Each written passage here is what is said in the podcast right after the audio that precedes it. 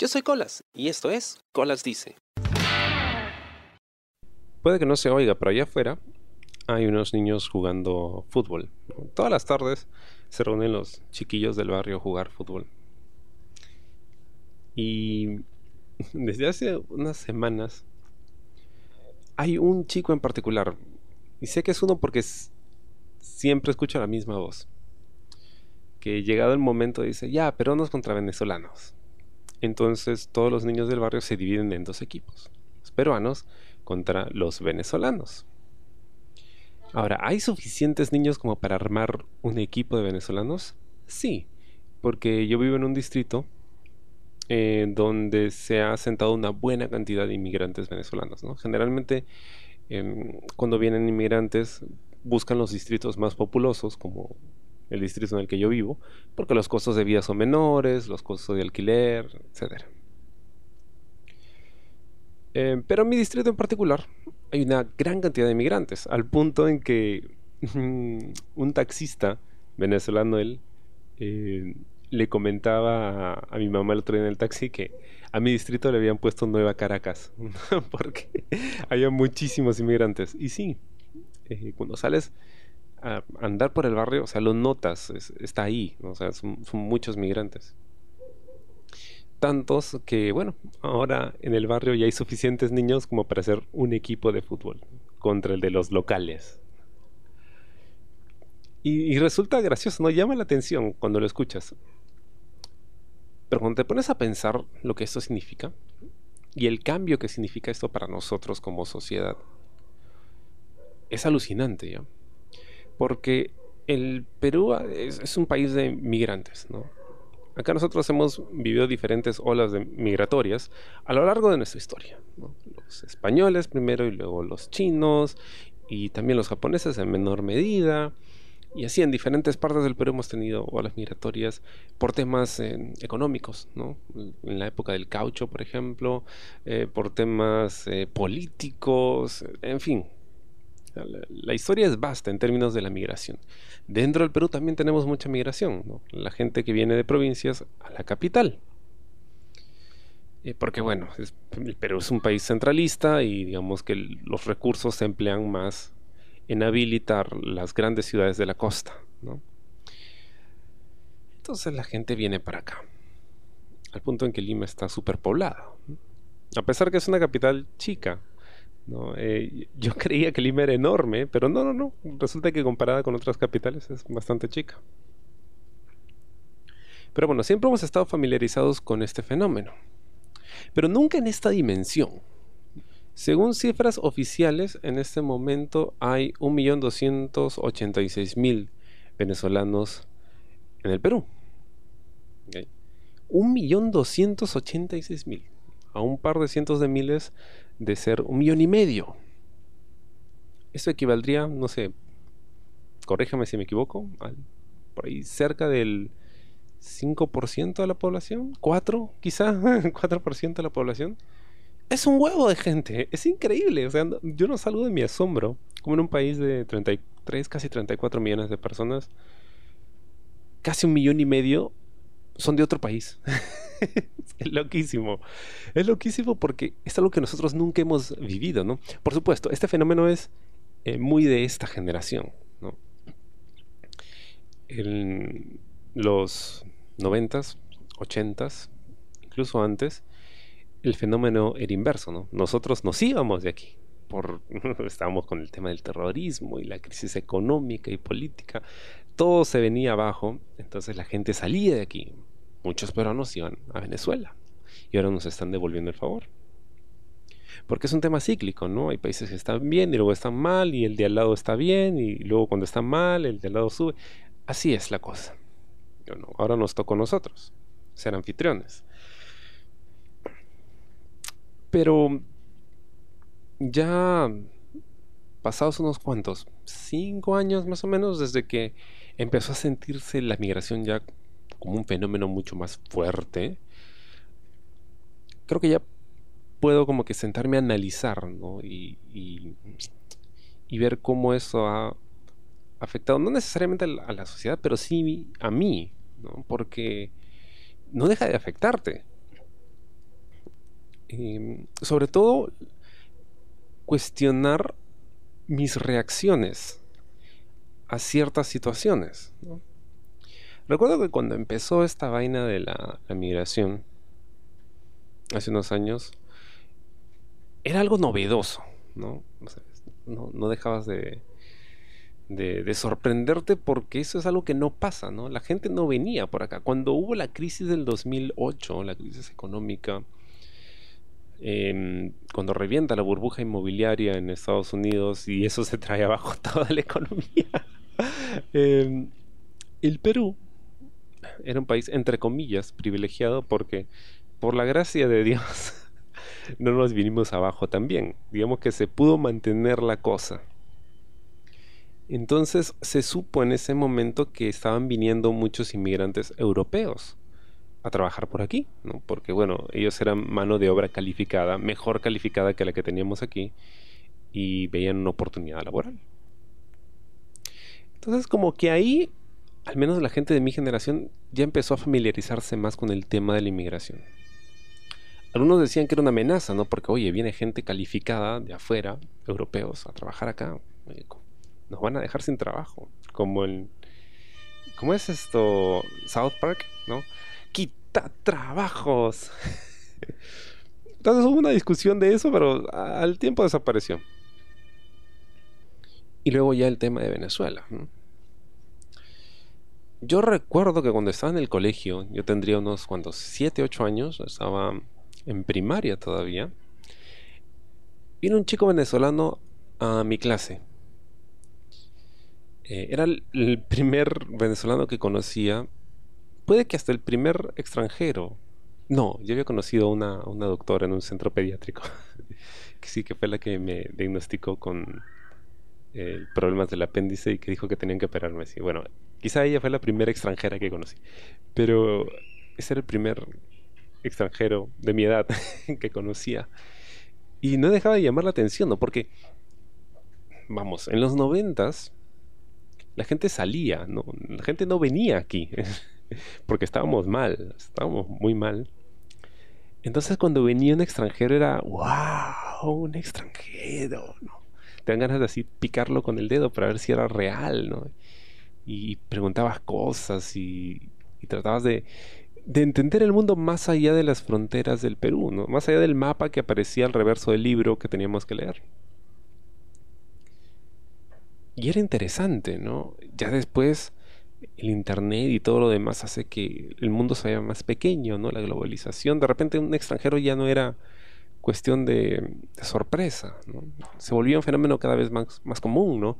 La situación económica del país mejora, ¿no? Hay más turistas, de repente pueden juntar un dinerito en casa. Ah, vámonos de viaje, ¿no?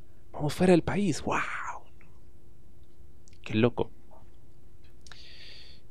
Pero mm, no dejaba de sorprender en ese momento, ¿no? Claro, en los noventas, el único referente que teníamos de Venezuela, digamos, el Popolorum, nosotros los comunes, eran pues las orquestas de salsa que venían de allá, ¿no? Salserín, Cervando y Florentino, adolescentes creo también eran de, de Venezuela. Em, entonces, eh, esa era la idea que teníamos del país. ¿no? se sabía más, no aparecía más información sobre Venezuela en, los medios. Y de repente, unos 20 años después, 2016, 17, ya se empieza a escuchar que vienen, ¿no? Vienen en mayores cantidades. Y ya se conocía la situación, ¿no? Por el tema de la globalización de lo difícil que estaban las cosas. Ahora, ay Dios. Hugo Chávez, en mi casa, era un chiste, ¿ya? Porque mi papá y yo nos mandábamos videos de, de las tonterías que hablaba Hugo Chávez, de sus discursos incendiarios, ¿no? De cómo insultaba a Bush y de, cómo iba expropiando cosas por aquí y por allá y cómo le hablaba a la gente. Era gracioso, o sea, para nosotros era gracioso. Sigue siendo gracioso. Hasta ahora a veces de vez en cuando busco estos videos. Porque es gracioso, es una caricatura ese tipo. Pero yo entiendo que para la gente allá debe ser una pesadilla, ¿no? igual como hemos tenido las nuestras aquí. Pero nuevamente, esas eran las pocas ideas que tenía yo de, Venezuela. No, tenía más información. Y empiezan a llegar los migrantes, ¿no? Entonces se sabe de la crisis humanitaria y la gente empieza a colaborar, ¿no? Son pocos, vamos a colaborar. Subían en los carros, ¿no? Vendían cosas en la calle, la gente colaboraba, todo bien. Pero de repente ya empiezan a llegar más. Entonces lo que inicialmente había sido una especie de fascinación con algo novedoso y luego un tema de, empatía por una crisis em, que tenían que soportar y que los sacaba de su país, de pronto ya empieza a cambiar la idea que nosotros tenemos de ellos, ¿no? Porque ya los empezamos a ver como competencia, como invasores. Y alguien muy cercano, no voy a decir quién, era una de esas personas, ¿no? Que decía que sí, que vienen a, robar o que vienen a... Ah, vienen a quitar el trabajo, que por qué le dan trabajo a ellos, por qué no le dan, no le dan el trabajo a un peruano y esto que el otro. Y o sea, todos esos argumentos son fácilmente rebatibles.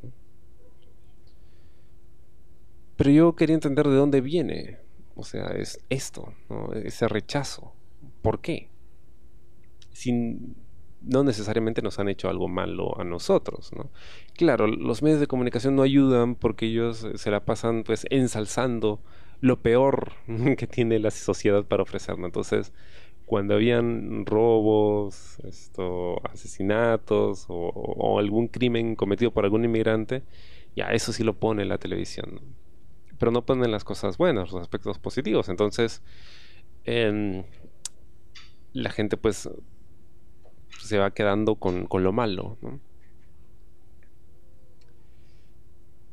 Y podía entender, o sea, cómo se sentía una persona de fuera. He tenido oportunidad de conocer varias personas de Venezuela.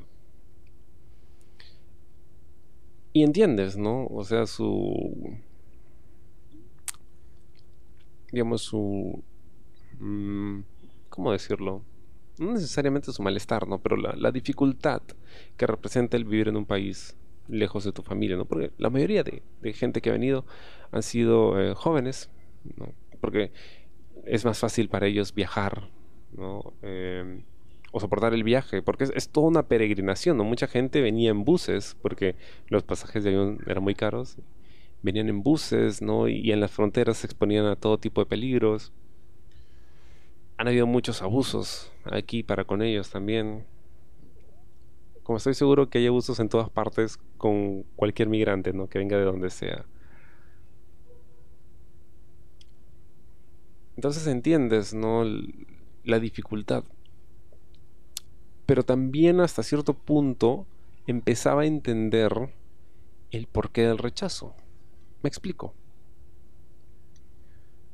Cuando había uno o dos venezolanos en el barrio, es como que, ah, mira qué bacán. esto nos va a ayudar a, conocer otra cultura. Porque sí, o sea, parecen muy similares, ¿ah? pero en realidad hay, hay, muchísimas diferencias entre una cultura y otra. A pesar de que Latinoamérica es básicamente la misma, ¿no? De norte a sur. hay mucha pluralidad, eso sí, pero digamos que entre los citadinos, los que viven en ciudades grandes, digamos, eh, capitalistas, cosmopolitas, entre comillas, ¿no?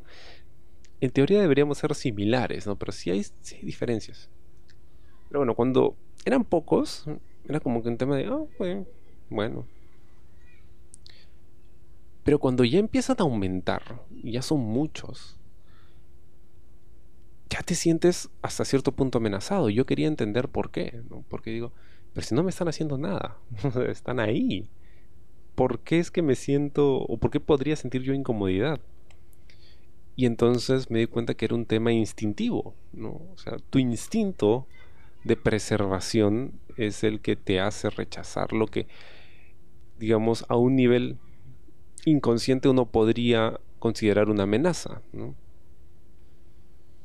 es como eres hincha de un equipo, eres fan de un equipo y pasas frente a un grupo de fans de otro equipo tuyo, ¿no? Técnicamente no te están haciendo nada, ¿no? Ellos están ahí, pero igual te sientes amenazado.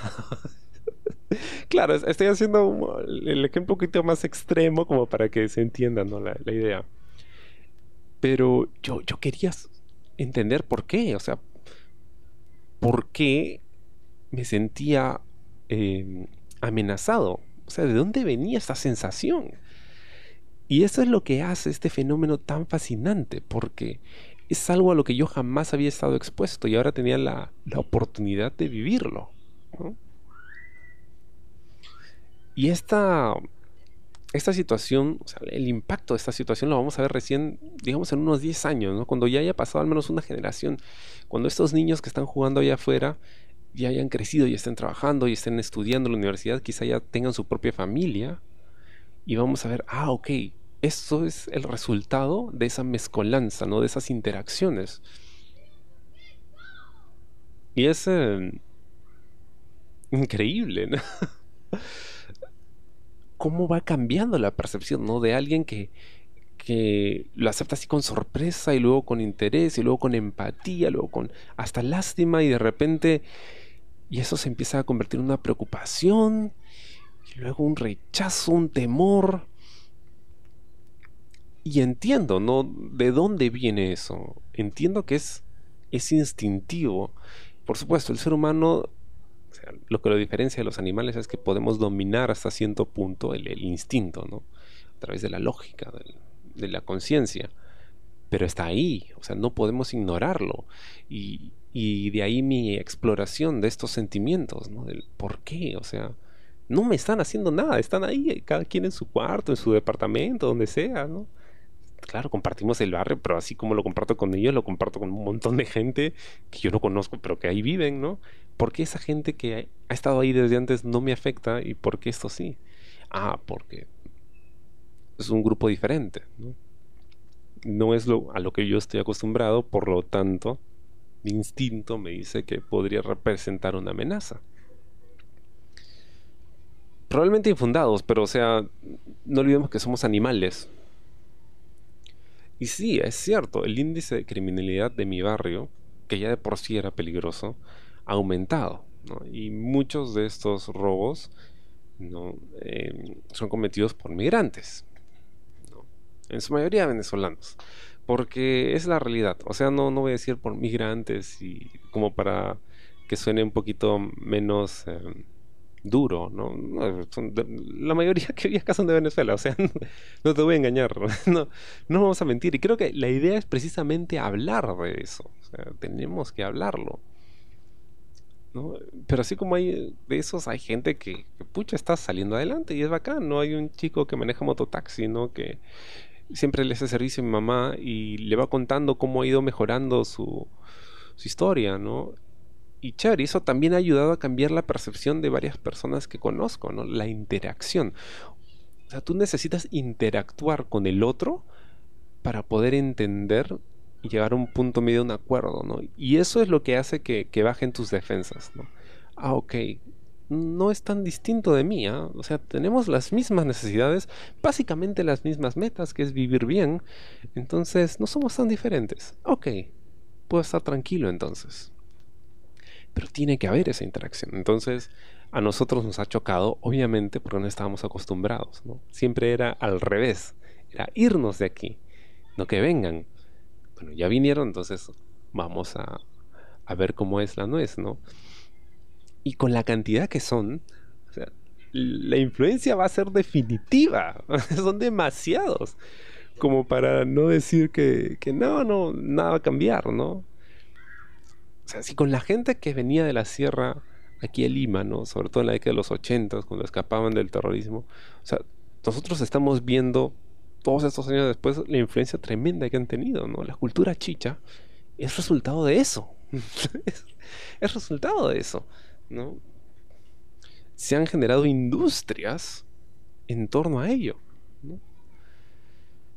Em, Entonces es, es, bacán, ¿no? Ver esto. O sea, con todos los sentimientos encontrados que uno pueda tener, si uno es honesto consigo mismo, porque nadie puede decir, no, eso no me afecta para nada. O sea, te afecta de alguna forma. ¿ya? La cosa es, es conversarlo, es decir, de hacer esa introspección. Yo la hice y por eso estoy diciendo esto, ¿no? Que en algún momento sí me he sentido amenazado y quería entender por qué. O sea, no, no me quedé con con ese sentimiento y decir, ya, entonces, ¿qué hago? Lo rechazo. Sí, porque, porque, porque eso siento. No, porque estoy sintiendo lo que siento. ¿De dónde viene? Vamos a procesarlo y entenderlo. y sí, son personas muy diferentes a nosotros.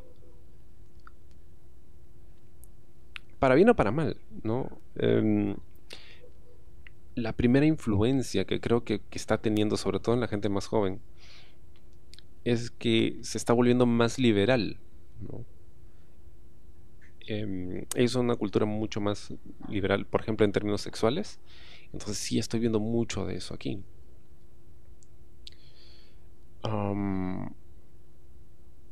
aspectos negativos todavía no he podido determinar uno, porque creo que las cosas negativas que pueden tener también las he visto aquí con los peruanos de siempre, entonces no hay mucha diferencia, ¿no? Pero sí tienen más abertura de mente, entonces em, creo que, que, ahí sí va a haber una, una, influencia determinante. No sé cómo vaya a afectar, por ejemplo, en temas folclóricos. ¿no? Sería interesante ver eso, qué mezcolanzas en términos de, de artes no podemos ver más adelante. En términos de cocina, no sé, no, no, salvo el tema de las arepas, que también es un, hay un debate, ¿no? Porque hay gente que dice que las arepas son de Colombia, pero bueno, no sé, eso es lo fascinante, ¿no? Vamos a ver qué sale de todo esto, ¿no? De, de esta olla, ¿no? En la que estamos cocinando sopa y de repente alguien viene y le echa un ingrediente nuevo que no conocías y es como, mmm, a ver qué tal sabe, ¿no? De repente sabe más rico, de repente no, pero diferente vas a ver. Y eso, ¿no? Así que peruanos versus venezolanos. Así se siente a veces. Así se siente, ¿no? Pero qué bacán que escuchar eso sea en el contexto de un juego, ¿no? De una pichanguita en el barrio. Y que al final del día esos niños que estaban ahí peloteando, ¿no? unos contra los otros, terminan riéndose, y vacilándose, como si se conocieran de toda la vida. Espero te haya gustado el programa de esta semana y conmigo será hasta la próxima. Yo soy Colas y esto fue Colas Dice. Chao. ¿Te gustó el programa? Sí. Suscríbete y comparte.